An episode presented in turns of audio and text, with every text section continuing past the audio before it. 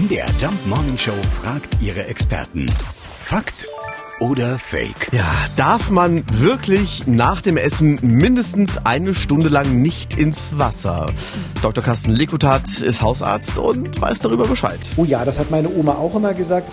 Aber Oma hatte tatsächlich recht. Es ist wirklich so. Nach dem Essen wird man müde. Da wird unsere Energie zur Verarbeitung des Gegessenen gebraucht. Und wenn ich müde bin und dann versuche, eine große körperliche Aktivität zu starten, dann kann das schiefgehen. Und wenn ich müde bin und im Wasser bin, dann kann so etwas sogar mal tödlich sein. Die Deutsche Lebensrettungsgesellschaft, die LRG, hat auch eine Baderegel dazu aufgestellt. Gehe niemals mit ganz vollem oder ganz leerem Magen baden.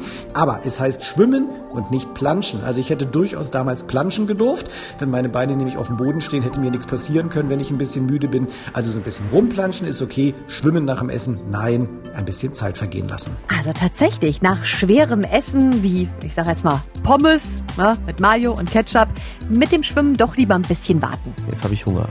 Pommes. Ja. Schmecken ja auch im Freibad am besten. Komisch, oder? Warum Ja. das so ist, klären wir ein anderes Mal.